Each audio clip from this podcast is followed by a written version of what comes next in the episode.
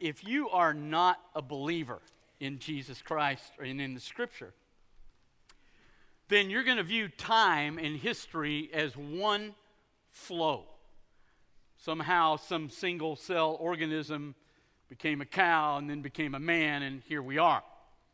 So you kind of have this single flow of time. If you believe the Scripture, you have three distinct time periods. First period is when Adam and Eve are here and everything is idyllic, everything is perfect. Adam and Eve have this awesome relationship with God. He comes down, remember in Genesis, says he walked with him in the cool of the day. They know exactly what he's doing, they know their purpose, they understand who they are. Their emotional, physical, spiritual relationship with him is perfect, intense, exactly where it's meant to be. There's nothing God's doing they don't get. They know exactly everything that's happening. And their walk with Him is incredible. Their walk with each other is really good. They don't have any issues. As a matter of fact, Adam and Eve actually, at this point in time, share the remote.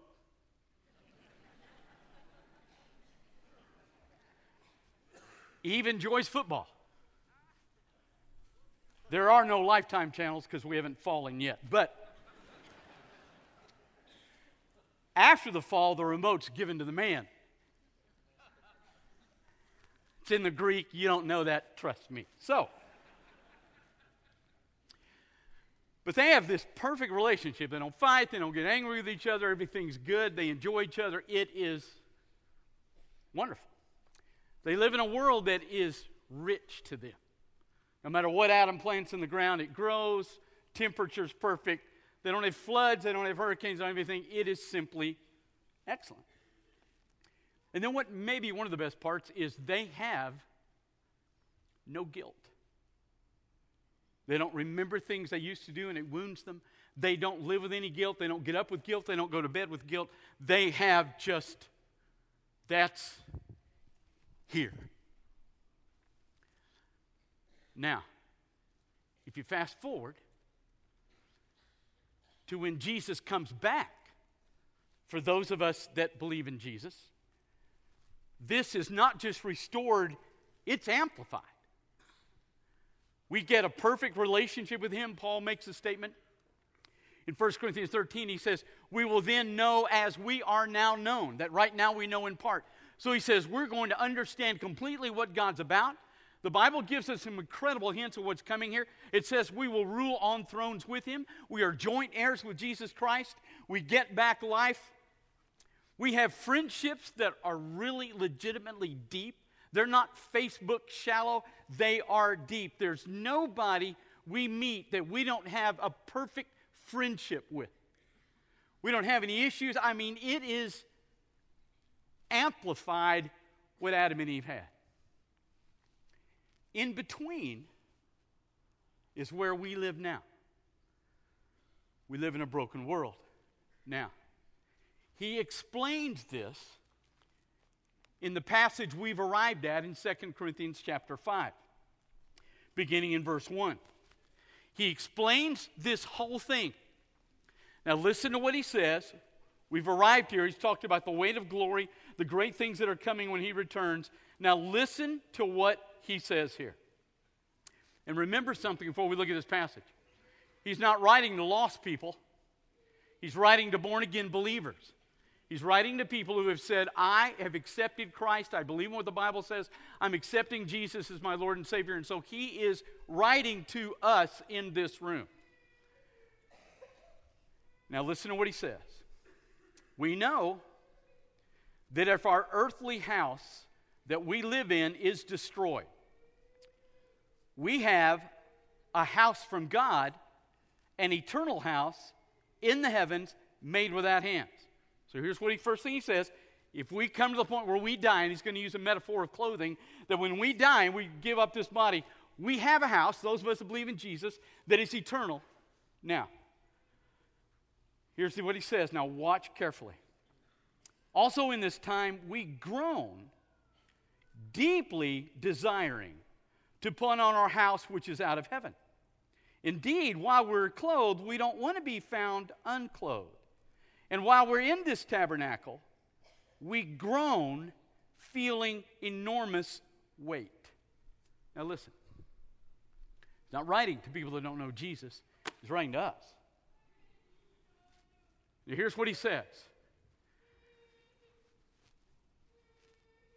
In this body, right now, those of us in this room, we live a life of groaning. Now, this groaning intensifies and it hits all these areas that Adam and Eve lost for us.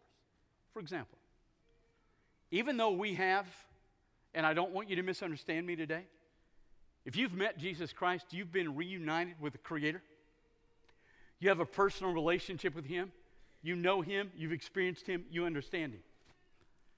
However, even in that, we groan.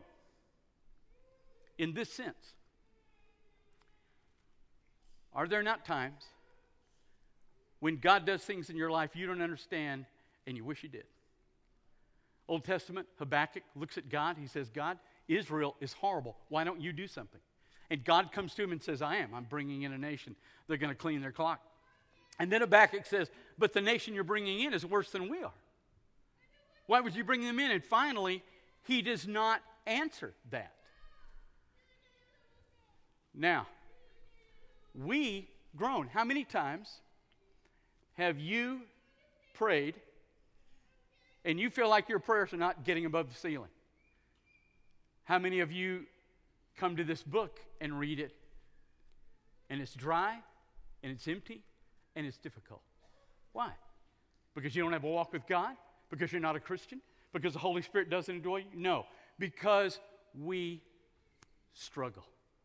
We struggle in our relationships. We struggle in our marriages. You see this? It's a band.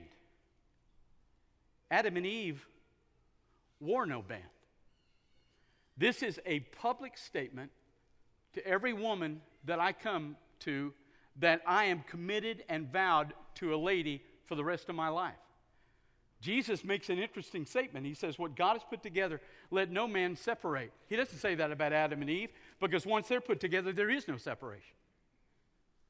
We separate because no matter how great we think our marriage be, we struggle in it. And so we make a vow that we will stay in this no matter what we face. And it is that vow that makes us work through the difficulties we come to. So we struggle. We struggle with friendships. We groan in these areas. We groan there. We groan in this world. A couple weeks ago, several thousand people are displaced from their homes in Louisiana. Some die. There's a hurricane ravaging Florida right now that's going to displace people from their homes. Some are going to die. We live in a world that is not hospitable to us, and so we groan, and then we groan in and of ourselves. How many of us? And I'm just looking at myself, and I'm just assuming you go through what I go through. I can't tell you how many times some circumstance will occur.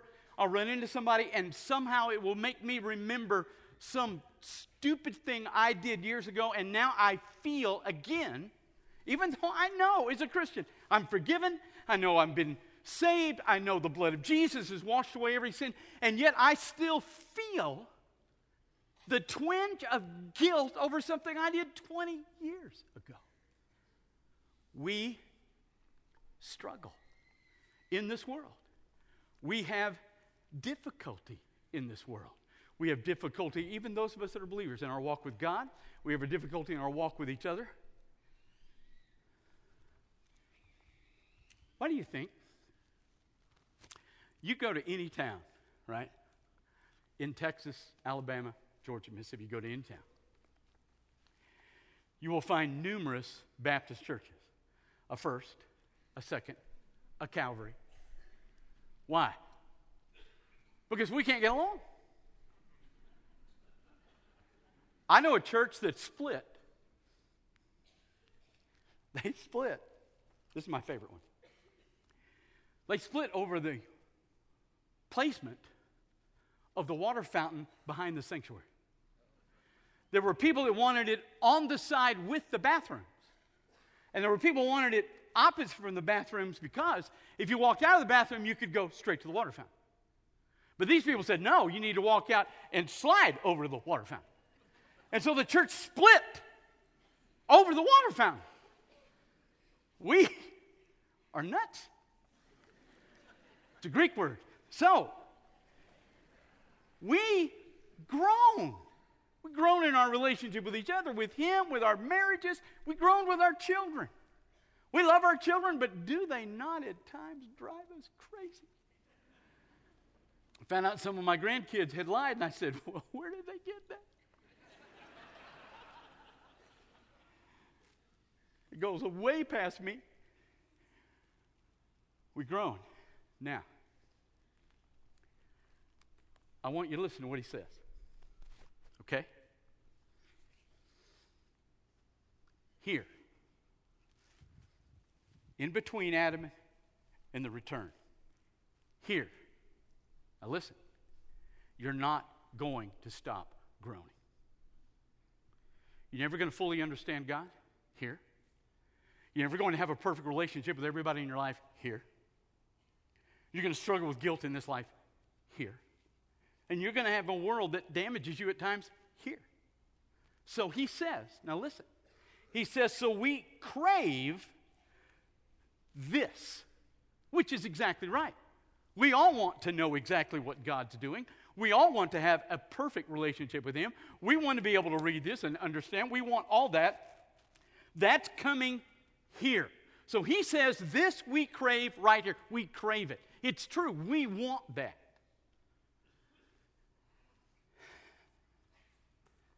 But look at what he says.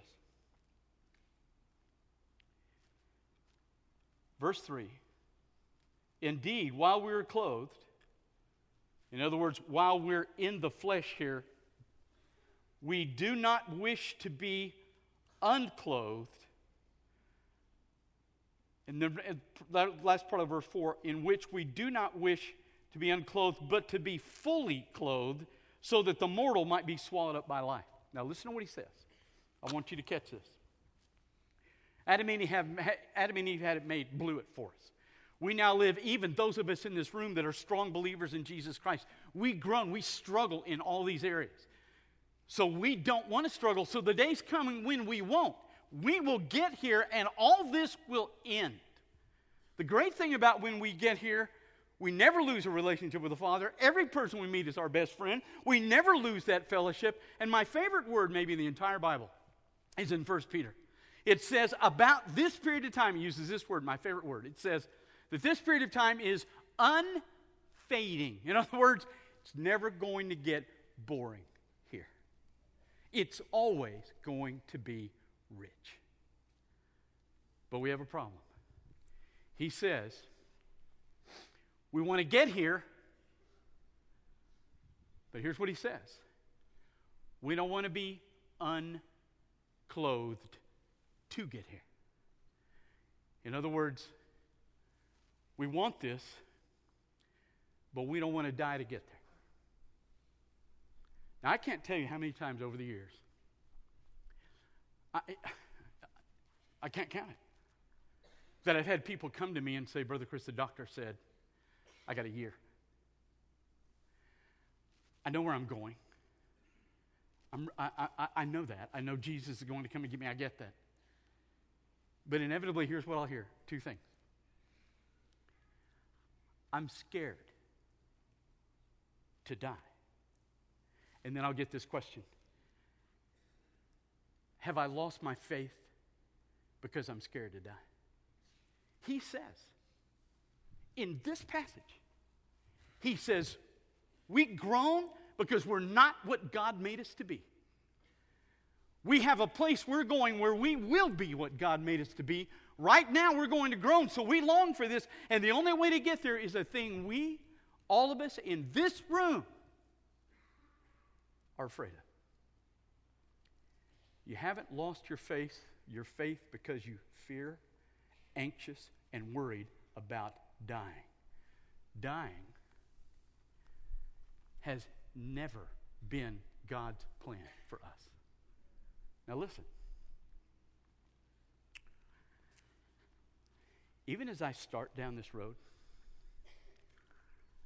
I know we don't like talking about this. It's interesting to me. The Bible, page after page, talks about dying. We don't talk about it at all. Why? We've sanitized it. My I grew up never knowing anybody that died. So I'm in college, and a buddy of mine and I are co, it's embarrassing, we were co interim pastoring at a church in Hazlehurst, Mississippi. Now, when I say co interim pastoring, we were there six months, and what that means is one Sunday morning I would preach and he would lead the music, and then, like on Sunday night, I would lead the music and he would preach. Let me just say something, okay? Whatever you're thinking about me, I was worse than what you're thinking. Remember, I was doing something one time. I don't know, they used to do this. And a guy came up to me and he said, You're doing 3 4 and it's 4 4. And I thought, Do I look like I care? I'm waving my arm, we're singing a hymn, Get off my back. So I, it, it was worse. So we get a call that someone's died in the church. So I go to see the family, pastor, right? Separate in the house, several members of the family there, several friends. And the guy that's died, his body is over in a chair in the corner. Funeral home isn't there. So I go in, I pray, do my, my deal. I'm getting ready to leave, and a guy goes, are you not spending the night?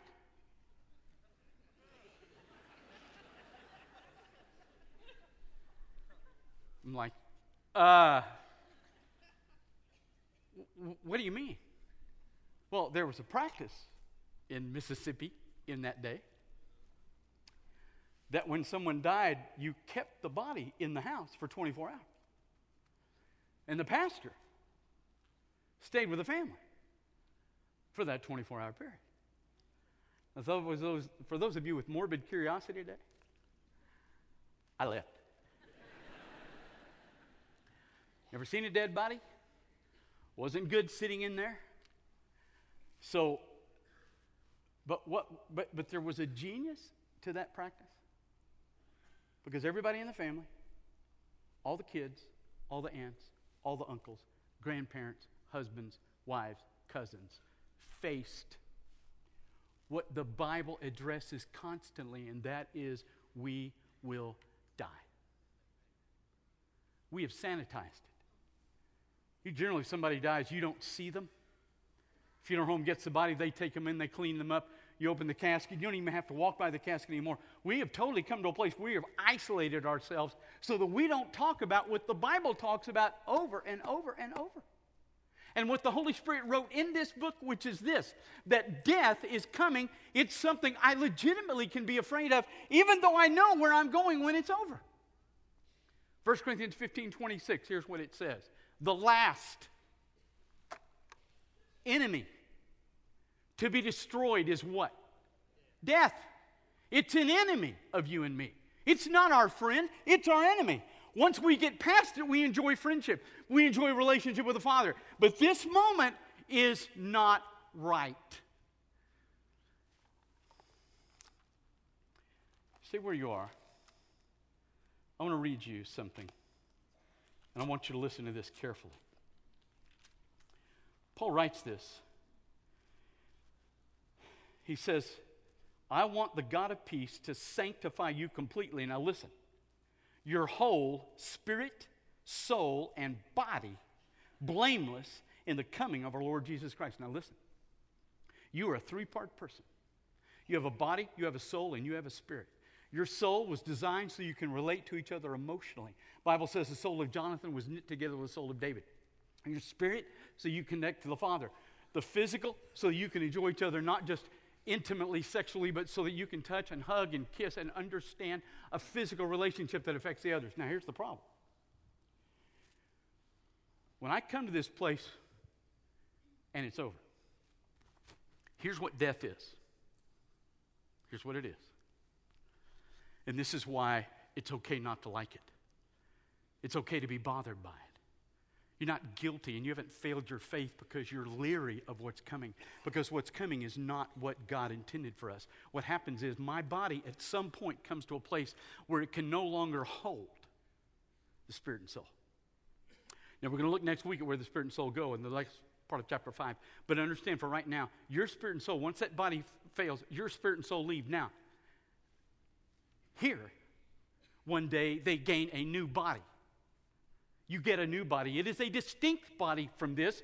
In Paul's metaphor, you're here, you're clothed. He says, We want these new clothes, but he says here in 2 Corinthians, but we don't want to be unclothed. We don't want to go through this process, but we have to. And it's through this process that I then step over here, and now I regain clothing that is distinct. Jesus had the most amazing body. Remember, he told Thomas, Touch me. It was capable of being touched, and yet the Bible indicates he walked through a wall to confront his disciples. There is a uniqueness about this that we don't possess. But the horror is we were never meant to be broken up and, and set apart and ripped apart. Listen, you don't ever cease to exist when you die, but your spirit and soul leave that body. Whatever happens, that body ceases to hold them. Now, here's the problem it's inevitable, it's coming to all of us. Number two, you have no idea when it's coming. Even when a doctor looks at you and says, You've got six months, he's not saying that because he thinks he knows. He's saying that and he's trying to be helpful. He'll tell you he doesn't have any idea. You can live four years, you can live two weeks, you don't have any idea. None of us knows when it's coming. I remember John Bisagno, First Baptist Houston was preaching this one time, and he, and he used this illustration of people dying, you need to be ready. And some lady came up to him after the service and was just irate. Didn't like where the water fountain was, but she came up to him and she said, You know, I'm a little tired of you preaching about people dying unexpectedly, they don't know, and I just, I just think you're scaring people. So I love John. He said, Well, I'll tell you what, I'll make you a deal. I said, Okay. When people quit dying unexpectedly, I'll quit preaching that they die unexpectedly.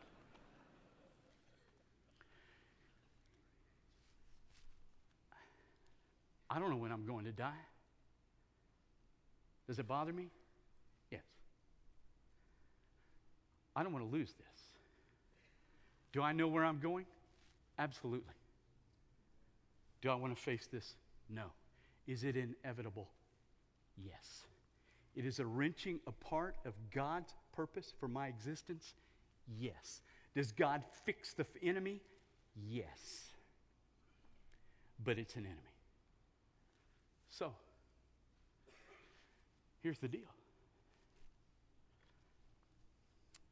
Those of us here that are born again believers, we still groan in this world. We will one day face our body losing its ability to house the spirit and the soul. They will leave and be rejoined to a new body in the presence of Almighty God. And all that Adam and Eve lost from me will not just be regained, but amplified.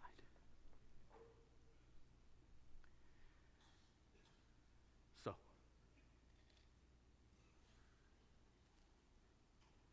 I don't know when this is coming. And even though we've sanitized it, it's coming. So the only thing that I can do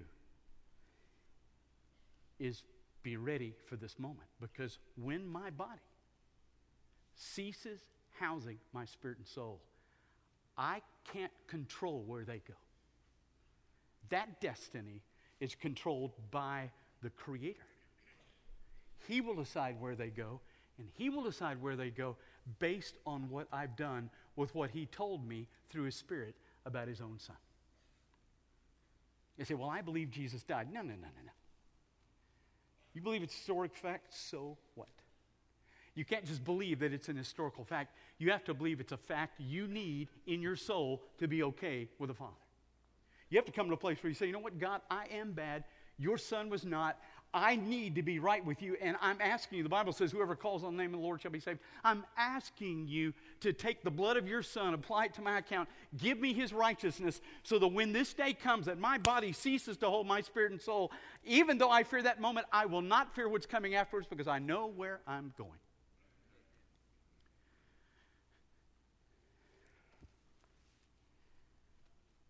All I can do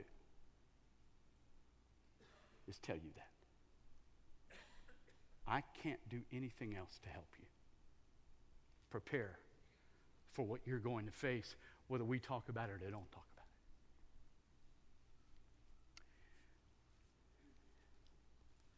it. Jesus told the story. It's not a parable because there are names in it.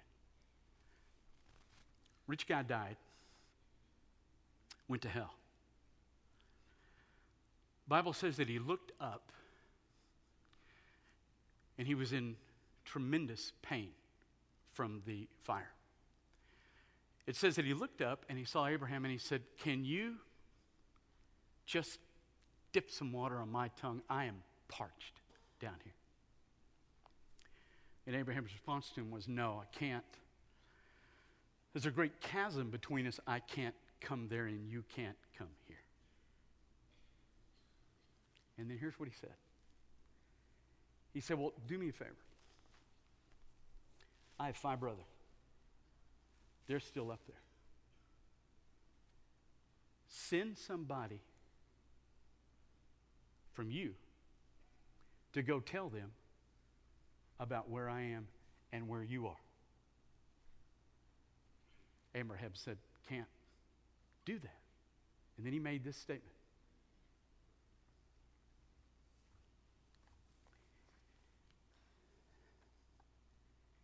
He said, They have Moses and the prophets. The rich guy said, Yeah, but if somebody came out of the grave, they would believe you. And Abraham looked at him and said, If they don't believe Moses and the prophets, they won't believe even if somebody comes out of the dead. So understand something today. I've done all I can do, and ironically, God has done all He can do. Even if in the middle of this service right now, a hole opened up and a person came smoking out of hell and said to you, Don't go where I am, and went back down, and that hole covered up, it would not change you any more than that book has the power to change you. So understand. I don't want to go here. I groan. There are days I think I understand and I don't. There are days I read that and it doesn't hit me. There are days I pray and I do feel like my prayers don't get there. There are days Peg and I don't get along. There are days my kids and I don't get along. There are days when this world isn't good, and there are days when I still am racked with guilt. I don't want to be broken. But I do know one thing. When I am broken and it's over, it's the last enemy I'll ever face. Let's pray. Father, your Spirit alone, through this book, can reach those in this room. I ask you to do that this morning. There are those here that have met you. They've not made that public. Let them do that today. If there are those here that need to meet you, speak to them. Let them do that today. And Father, for those that have met you and have done it right and they need to be a part of this fellowship, you speak to them. But you, Father, through your Holy Spirit and the truth about your Son, make that clear to us today in Jesus Christ's name. With your heads bowed, eyes closed. This is a great time. Staff and I are here at the front. We'll be glad to pray with you, talk with you, share with you. As God speaks to your heart, you come.